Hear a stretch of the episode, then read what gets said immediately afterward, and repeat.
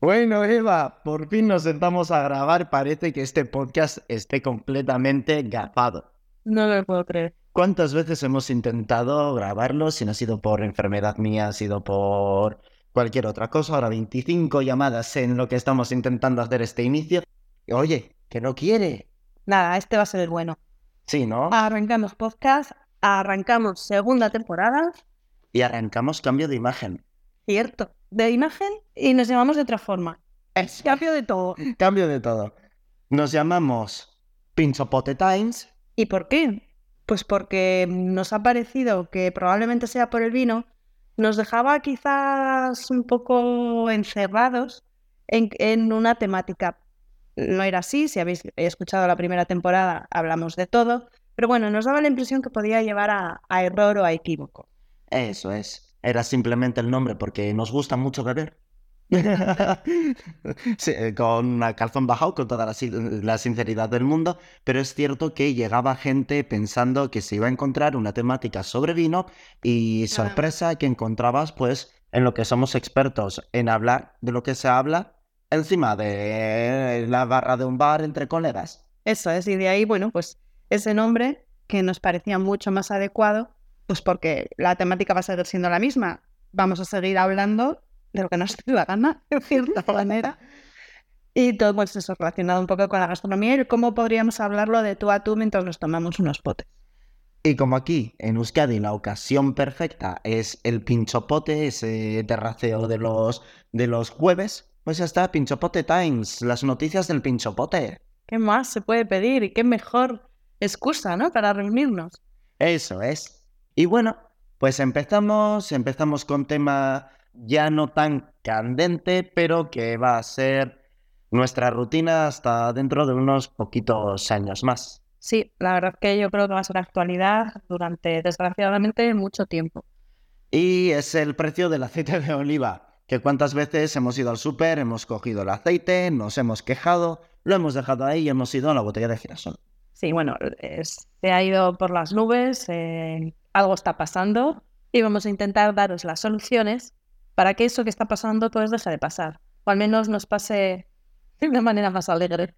Toma ya. Bueno, y ese algo que nos está pasando es que España, pese a ser el mayor productor del mundo de aceite de oliva, resulta, una noticia que ha salido recientemente, que esos pueblos, esas provincias limítrofes con Portugal, la gente está cruzando a Portugal a comprar el aceite de oliva y ya han tenido que hacer un llamamiento de, eh, chicos, parad una garrafa por, por persona porque esto no puede ser, nos dejáis a nosotros ahora sin el aceite que os compramos.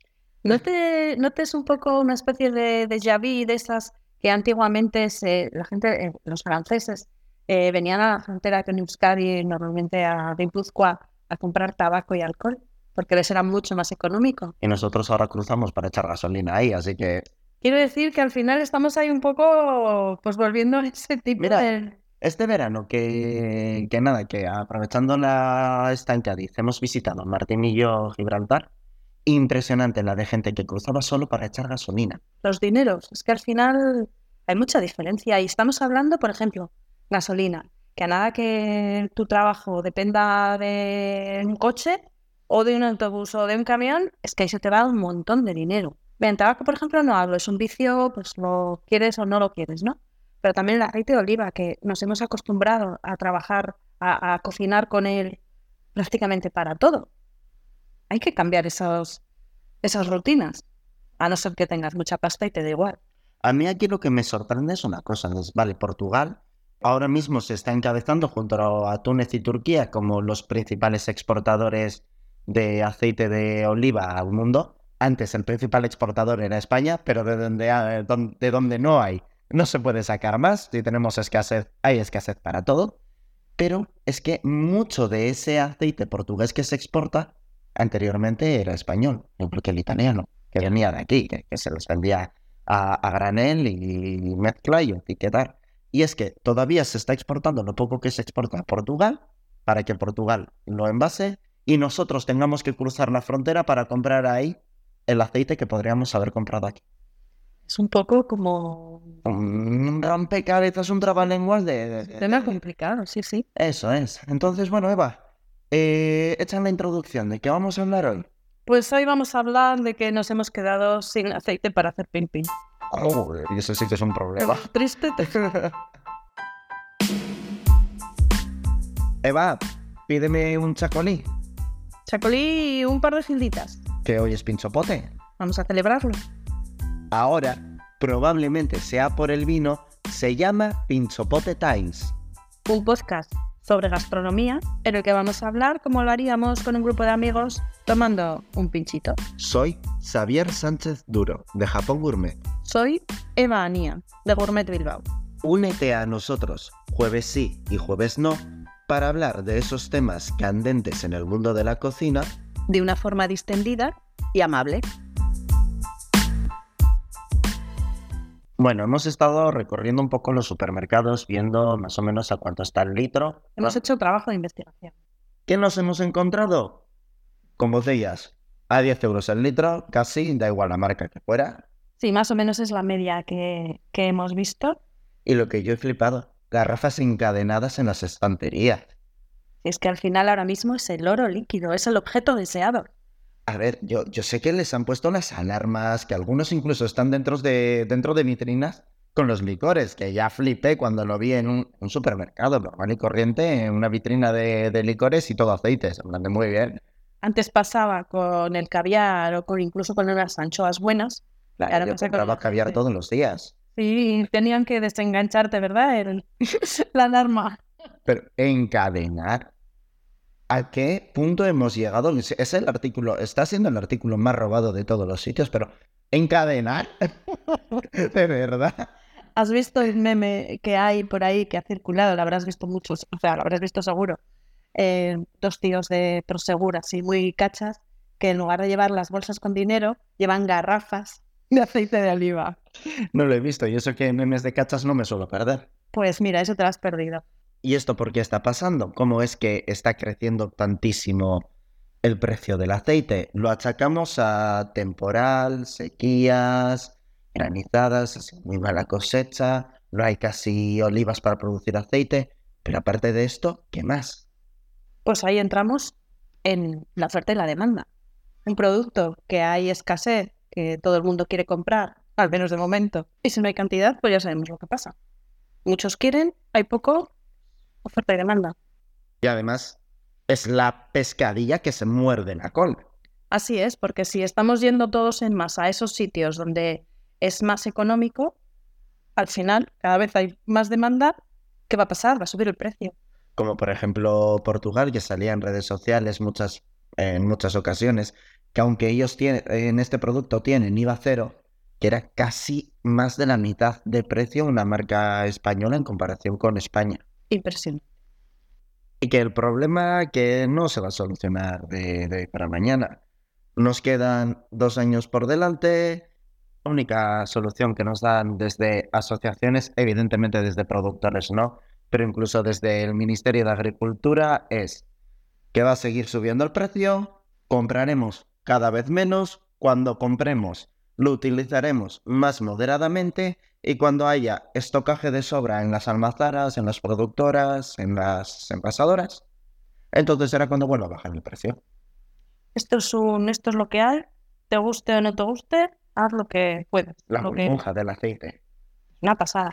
Oye, ¿y si hacemos algo para que esa burbuja del aceite explote? La operación Trujal. No sé si operación Trujal, operación burbuja.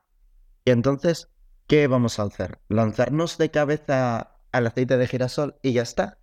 También te digo que el mundo no solo es el aceite de oliva y el aceite de girasol. Eso es. Hay otros, como por ejemplo el de colza. Bueno, el de colza lo que pasa que aquí yo creo que tenemos mal el recuerdo. No creo que el de colza pudiera volver a integrarse en nuestras vidas. Mira, estoy completamente de acuerdo. es- Oh. eh, sería así, ¿verdad? ¡Qué detalle! sería, sería muy difícil por pues, aquella estafa que hubo en su día. Ha quedado como muy dentro de nosotros. Es más, creo que, gener- que mi generación no tiene ni idea de qué es lo que pasó. Y aún así es aceite de colza, uh, veneno. Pero es que parece que en nuestras cocinas solo hay dos opciones. Si puedes permitirte el aceite de, de oliva, usas aceite de oliva para todo. Si no te lo permites, usas aceite de girasol para todo. Y si no, mezclas aceite de oliva, girasol, dependiendo para qué. Como si no hubiera más oferta. Eso es. Hay oferta mm, buena, rica e incluso puede que hasta más económica. Como por ejemplo. Como por ejemplo, un, dos, tres, responde otra vez. Eso no sabes lo que es, ¿no? Sí. El aceite de coco. Un, dos, tres, llegué a ver una reposición que, que pusieron cuando yo era chiqui con mi abuela. Por favor. Vale, el aceite de coco. También tenemos el de maíz, El de cacahuete. el de aguacate, El de sésamo. El de cinco semillas, el de cinco cereales, este que ahora está bastante de modilla. Y seguro que hay alguno más por ahí. ¿Mencionamos el de palma o no es el momento? No es el momento. vale, tenemos muchos, eh, como acabamos de decir, tenemos muchos tipos de aceite. No me acuerdo si lo hemos hecho al principio, pero creo que va siendo hora de desvelar el auténtico motivo de este podcast. Bueno, pues el motivo principal es el que descubramos que hay otros tipos de aceite. El de oliva es perfecto, es genial, es muy caro. El de girasol también depende para qué, está estupendo. Pero estos otros tipos de aceite que acabamos de nombrar, pues nos pueden ser un aliado, podemos decir, en nuestra, en nuestra cocina. Y puede ser muy interesante saber cómo podemos utilizarlo y qué sabores nos va a dar a, a nuestros platos. Qué bonito te ha quedado. No sé, Para los asiduos a los talleres de su que los metemos en casi todos los, en casi todos los podcasts, que ya, perdón, pues ya que estamos metiendo, vamos a hacer la cuña completa, ya está en marcha el taller de octubre, 26 de octubre, último jueves, tenemos un menú excepcional pasados por la cuenta de Superfusión, que ahí lo tenéis, y si queréis dejar de escuchar una promo de Superfusión, pues oye, aceptamos patrocinadores y Este puede ser el espacio de vuestro anuncio. Pero volviendo al tema, a lo que iba, en los talleres de sucalfusión utilizamos mucho el aceite de maíz. En muchas ocasiones es incluso más económico que el de girasol, que ahora cuesta como ahora antes, como antes costaba el aceite de oliva. Bueno, no tanto como el de oliva, realmente lo que ha ocurrido ahora es que el aceite de girasol ha duplicado su precio. La ley de la oferta y demanda, tú lo has dicho. Sí, si es que es así, si es que además es lógico, si no sería de tonto. Pero volviendo a ese aceite de, de maíz, ¿qué es lo que nos va a aportar? Pues mira, a mí me gusta utilizarlo mucho, sobre todo para recetas asiáticas, pero que no quiero que sean ese sabor tan potente, tan umami de Asia. Cuando quiero aligerarlas un poquito, va a dar un toque, pues ese saborcillo a maíz, por ahí, sobre todo en frituras. Deja un color precioso, excepcional, muy doradito, y un pequeño regustillo como cereal, como vegetal. Un toque muy sutil, sí. Eso es, que mola, muchísimo. Por ejemplo, el aceite de cacahuete. Yo lo utilizo muchísimo, sobre todo en huevos, para salteados y así. Le deja un sabor súper, no sé, característico, diría yo. Eh, funciona también muy bien en marinados, eh, tanto de carne como de pescado, eh, incluso con soja y así. la verdad es que eh, quedan, tienen, tienen un toque muy agradable. Y también sabes para qué. Acabo de recoger, bueno, no sé, soy muy pesada, entonces seguro que ya lo sabéis. Tengo este verano tenido una plantación de chiles alucinante. Y claro, los estoy recogiendo y los, los tengo que conservar. Algunos he congelado y he pensado que le puede ir muy bien en eh, hacer un aceite de chile. Y no sé si con el de cacahuete puede funcionar también muy bien. Joder, te iba a funcionar súper bien. Si encima ese aceite picantillo de chile con ese sabor a cacahuete se lo echas por encima a un pollo frito, te va a quedar así un plato con un toque asiático, con un toque thai o vietnamita muy, muy, muy guapo, picantón, y no tienes por qué echar esos trozos de cacahuete que muchas veces son molestos porque se te quedan como arenilla entre los dientes y la garganta. Vas a conseguir un plato mucho más fino. A mí me mola. O para sabores también eh, estilo africanos, Oh, qué rico. tipo harisas o hay una sopa muamba, se llama, que bueno, es un plato de pollo con una crema eh, de, que se hace a partir de, de cacahuete, de, de cacahuete y aceite de cacahuete. Fíjate qué sabores más diferentes vamos a conseguir que probablemente no íbamos a conseguir con el de girasol, o sea, ni con el de girasol ni, ni con el de oliva. También te digo, ojalá tener la plantación de olivas que tú has tenido de chiles. Bueno, sí, también nos haríamos nuestro propio aceite, contrabando de aceite en casa y tal. Otro gran aliado puede ser el aceite de sésamo. Yo aquí siempre me encuentro entre dos aguas El aceite de sésamo que solemos comprar es aceite de sésamo tostado. Un aceite de sésamo muy fuerte, te mata muchísimo el sabor de, pues si esto es una ensalada, tiene una presencia impresionante. De hecho, es como muy recomendable, y es, por ese motivo, de echar unas gotitas. Sí, Porque si no antes- tiene demasiada intensidad. Eso es, antes recomendaba mezclarlo con el de girasol. Ahora ya no es opción. Podemos mezclarlo con el de maíz, con el de cinco semillas, con el que queramos, que, que va a hacer lo mismo. Y encima de eso tenemos esa fortaleza del de maíz. Pero decir que también existen aceites de sésamo de medio tueste que tiene una intensidad media, más apto para frituras, va a funcionar como ese aceite de cacahuete o de maíz que hemos mencionado, e incluso el aceite de sésamo virgen, el aceite de sésamo sin tostar, que va a ser como un aceite de girasol completamente inodoro e insípido, simplemente para freír y cocinar. Ah, Es muy buena opción, muy diferente y que nos va a dar a nuestros platos un toque súper estupendo. Eh, ¿Hablamos del aceite de coco? Ojo, pues el aceite de coco, mira, sé muy poquito, lo he visto ni sé las veces, pero siempre que veo aceite de coco virgen extra, no sé qué, no sé cuánto, ¿sabes qué se me viene a la cabeza? Dime. Champú. No sé por qué. El aceite de coco yo alguna vez lo he utilizado en repostería. Es como muy... Sí, es muy graso, eh, compacta muy bien, se hidrogena bien. es. se- Si lo mezclas con chocolate, también te- aparte que te da un brillo especial, eh, bueno, pues también tiene otra textura. Puede utilizarse para salsas, para hacer salsas y aderezos. Bueno, de verdad, la verdad es que todos los que estamos comentando pueden servir prácticamente para, Pero para entiendo todo. que el de coco no lo he utilizado, ¿eh? Así que directamente te pregunto, ¿tiene otra densidad? A mí en apariencia, o sea, mi lógica me dice que tiene otra densidad, que es más espesito y que puede emulsionar mejor en una vinagreta. Lo que pasa, por ejemplo, el de coco, eh, depende de la temperatura a la que esté, muchas veces, como la leche de coco, que Sí. depende cómo esté, tienes una parte que es súper grasa, súper majacote, por decir así, y luego tienes la parte líquida. Aquí pasa lo mismo, es por, un poco por la temperatura. En el momento que, por ejemplo, coges eh, una cucharada de ese, a- de ese aceite, pero el, el denso, y lo echas en una sartén, se va a quedar líquido. Y ahí ya lo cocinas de manera, Con una, con una manteca, por ejemplo. por ejemplo, una mantequilla, lo que sea. Te voy a hacer otra pregunta, eh, porque ya has mencionado el aceite de coco y hay otro que nunca he llegado a... Bueno, lo he probado una vez, pero no me gustó nada, que es el aceite de aguacate. Bueno, el aceite de aguacate yo lo he probado en alguna ocasión. eh, te sirve, por ejemplo, pues para aliñar una ensalada, Para variar. para variar. Es que realmente, a ver, los que estamos hablando te sirven casi todos para todo, pero bueno. Por ejemplo, eh, un chorrito, haces un, un hummus y un chorrito por encima de aceite de aguacate también le da un toque así como muy especial.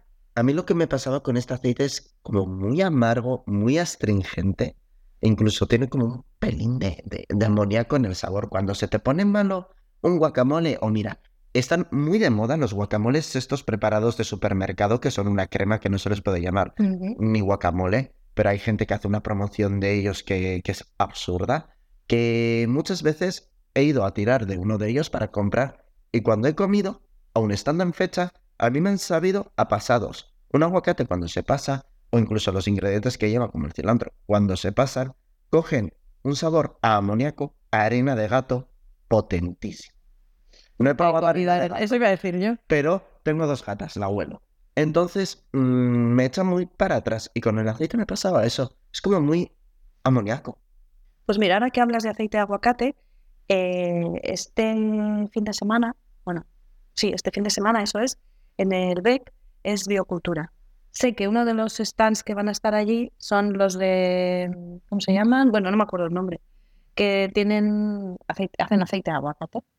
Así que nada, iré a probar, a ver qué me cuentan, a ver qué usos podemos eh, emplearlo y lo probaré y les diré a ver si está pasado o si... Bueno, pues ya me traerás, ya me traerás un poquito para probar a mí también, porque yo de biocultura este fin de semana no salgo. No pongo stand, estoy ayudando en uno, pero ahí voy a estar todo el fin de. Bueno, pues ya estaremos. Otro aceite, el de nuez. Recuerdo que hace ya, pues igual, bueno, antes de la pandemia, eh, fui a una presentación de ese aceite de nuez. No lo había oído en mi vida. Era novedad. Y mm, la verdad es que me llevé una botellita a casa. Es súper intenso en sabor, o sea, sabe realmente a nuez. Cierras los ojos. Es una nuez, es una nuez, perdón, como líquida. Tiene mucho, mucho, mucho sabor. Eh, por ejemplo, eh, lo he utilizado en casa alguna vez pues con unas endivias, el amargor de la endivia con el aceite va genial, queso. Al final piensa nuez, eh, algo fresco, queso, va todo estupendamente. Oh, yo pienso en un aceite de, de, nuez con la potencia que me estás diciendo, a mí lo que me viene a la cabeza es un bizcocho. Buah, tiene, también te digo, es calórico, todo lo que quieras y más muy, muy calórico. En sí, los frutos secos son muy, muy grasos o tienen muchos lípidos, o sea, son ideales para hacer cualquier tipo de aceites. Los tenemos de almendra, tenemos aceites de chufa. Bueno, fruto seco que se te ocurra sirve para hacerte sí. un, un, aceite. Y, jo, a mí eso, o sea, a mí el cuerpo me pide coger, yo que sé, hacer unas magdalenas en casa y sustituir ese aceite de oliva por el aceite de nuez que tengan esa potencia a fruto seco simplemente mediante una sustitución. ¿No? Seguro que queda muy, muy rico. Además dará intensidad, potenciará el sabor. Sí, fijo, o sea. Imagínate un brownie con nueces, aceite de nuez. Yo lo probé en crudo y era espectacular. Y luego ya lo utilicé en casa, eh, lo que te digo, en una ensalada con endivias y tal, y un contraste súper bueno. Por ir terminando, mira todos los aceites que nos podemos encontrar en casi cualquier sitio. Igual el de nuez es un pelín más complicado o los de o los aceites de sésamo que no sean el super tostado también, pero en principio en cualquier tienda, supermercado, donde sea, nos Sí, podemos encontrar todos los que hemos dicho. Y hay uno que, bueno, está cogiendo cierta fuercilla, que es el aceite de cinco semillas. Eso no lo he probado. Pues bueno, es el que se está presentando como el hermano económico del aceite de girasol. Y es que entre esas cinco semillas está el girasol, Semilla de algodón, semilla de uva, colza, nuestra amiga. En algunas ocasiones se utiliza en la soja, el agua de la soja, que es también muy, muy oleosa, o aceite de girasol refinado y te lo cuentan como si fuera la quinta semilla, aunque ya la hemos mencionado. Cada uno hace sus trampas. ¿Qué es lo que permite? Pues son cereales fáciles de encontrar, permite tener una producción bastante amplia, al final como son mezclas. Bueno, el cereal también ha subido un montón. Sí, pero sigue siendo como aceite más económico que el de girasol y tiene casi, casi las mismas cualidades. Igual resiste un poco menos al fuego, quema más rápido, vemos cómo se degrada más rápido, puede ennegrecer un pelín más los alimentos que frías dentro de él. O sea, que para, es para cocinar.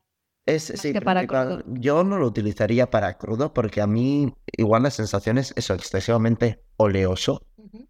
No, es como el de nuez. Yo, por ejemplo, personalmente el de nuez no, no se lo echaría en crudo a una ensalada, sino que lo, lo diluiría en un aceite de oliva o en un Está aceite bueno de- en crudo, ¿eh? de- te lo sí, aseguro. Sí, sí, pero es esa sensación, yo creo que de, de muy oleoso, de... Demasiado intenso. Eso es, de, me gusta algo más ligero, más, más liviano. Entonces eso, se lo mezclaría uno de maíz o similar. Pero, pero vamos, que este aceite para cocinar es perfecto y casi no lo vamos a notar. Podemos decir entonces, a modo de conclusión, que la vida no se para en el, en el aceite de oliva, que hay mucha más vida detrás del aceite de oliva o después del aceite de oliva. Sí, por favor. Creo que iba siendo hora que alguien lo dijera de una... Alto y claro. De todas formas, usemos el aceite que usemos. Creo que es muy importante que al final pasan los años y se nos olvidan las buenas costumbres. Utilizar las aceiteras, guardar el aceite ya utilizado que se puede reutilizar varias veces, que tienen un coladorcito, se van a ir los tropezones en ese colador y lo podemos utilizar más de una vez. Que hoy he ido a comprar una aceitera a la, a la ferretería y me han puesto una cara de pez el ferretero. Pero de verdad, ¿tú crees que, que eso no se hace en las casas? Yo creo que a día de hoy se hace muchísimo más quizás que hace cinco años y que es algo que han hecho nuestras amamas y nuestras amas toda la vida, que al final Pues- es la economía de la casa, ¿no? Por decir así. Pues mira, las pocas frases que he intercambiado pues con, con eso, con el, con el ferretero, ha sido de si ya ni Dios compra esto. Pues hombre, igual no hace falta comprar, pues porque yo, por ejemplo, en casa lo hago en un típico, en, en un bol, en, si eso es, lo tienes aparte, sabes eh, cuál es, porque además, por ejemplo, si es el de aceite de, de girasol, por ejemplo, que has hecho un frito de algo, lo cuelas, como bien dices, lo conservas y para la próxima vez ahí está. Y es cierto que en mi entorno he visto cada vez más gente que no reutiliza el aceite tanto como se podría reutilizar. Hombre, no digo que cuando lo enciendas el fuego ya esté humeando y tenga ese olor, ese olor a, rancio que ya está quemando, que está degradando, que tiene tóxicos. A ver, no. Pero se puede utilizar dos, tres, cuatro veces. Martín Berasategui decía que agradecido es el aceite de oliva, cómo se expande en la sartén y cuánto dura, cuántas veces se puede utilizar. Pues Martín sabe mucho, así que hay que hacerle caso. Luego, muy importante, un llamamiento a las casas, a la ecología, a la sostenibilidad. No lo tiréis por el fregadero, por No. favor. Error, no. Un litro de aceite de oliva puede contaminar 40.000 litros de agua. Es una barbaridad. Eso no significa que vaya al mar y algo, se expanda por, por todas partes. Eso es una guarrería. Es una guarrería, sí. Significa que para cuando van las depuradoras, para limpiar un litro de aceite, hacen falta utilizar 40.000 de aguas. Joder, imagínatelo. Así que luego hay sequía y no tenemos aceite de oliva. Es que está todo interconectado. Eso es, si echamos ese aceitito de oliva pues a un bote de, de plástico importante de plástico y lo echamos al contenedor naranja, yo he visto señoras eh, con tarros de cristal echándolo al contenedor naranja y yo muy bien, luego en la mañana siguiente a ver quién, el barrendero que limpia eso, la, la máquina que limpia eso. Yo Pero bueno. tengo debajo del fregadero, bueno, pues en una zonita tengo una botella de plástico, todos, pero es que incluso de el, el aceite que tienes en la lata de conserva pues del, del bonito, todo se va a la botella. Tengo de hecho una, un, ¿cómo se llama? Un embudo, es exclusivamente para esa botella. Eso es. Y luego se va, como dices tú muy bien, al contenedor naranja. Eso es que con ello no, no es que se lo vayan a llevar a ninguna parte a tirarlo, no. Con ello van a hacer champús, jabones, cremas hidratantes, porque del aceite quemado se puede obtener la glicerina, que es el ingrediente principal pues, de cualquier cosmético, que es muy hidratante, o se puede emplear para hacer biodiesel, o sea que tiene un proceso industrial detrás. La verdad es que tenemos que concienciarnos, y ya no solamente a título individual en casa, a nivel hostelería, recordar que hay que reciclar y recordar que hay empresas que mm, quieren ese producto y que pagan por recoger ese producto en hostelería. Vuestra basura es dinero, economía circular. ¡Ele, qué bueno! y bueno, y con esto vamos finalizando ya el podcast. Primera, primer episodio de la segunda temporada. Nos ha costado un poquito arrancar, Pero hemos arrancado. ¿Y qué tal, Eva? ¿Qué tal te Pues sientes? muy bien, con ganas. La verdad es que me, he pi- me he tirado todo el verano con, con mucho mono de, de grabar. De recuperar esa rutina, de recuperar los Sí. talleres, de recuperar el Sí. podcast. Infinidad de Eso es, proyectos. vuelta otra vez a- al día a día, a la rutina y con, la verdad que con más ganas que nunca. A ser creativos. L. que Así que, eso es. Así que nada, eh, como siempre, recordaros que estamos en Spotify, iVoox, Google Podcast, Apple Podcast, en redes sociales. Y ahora recordad que nos llamamos Pinchopote Times. Así que a buscarnos en Instagram y a seguirnos. Bye, yo.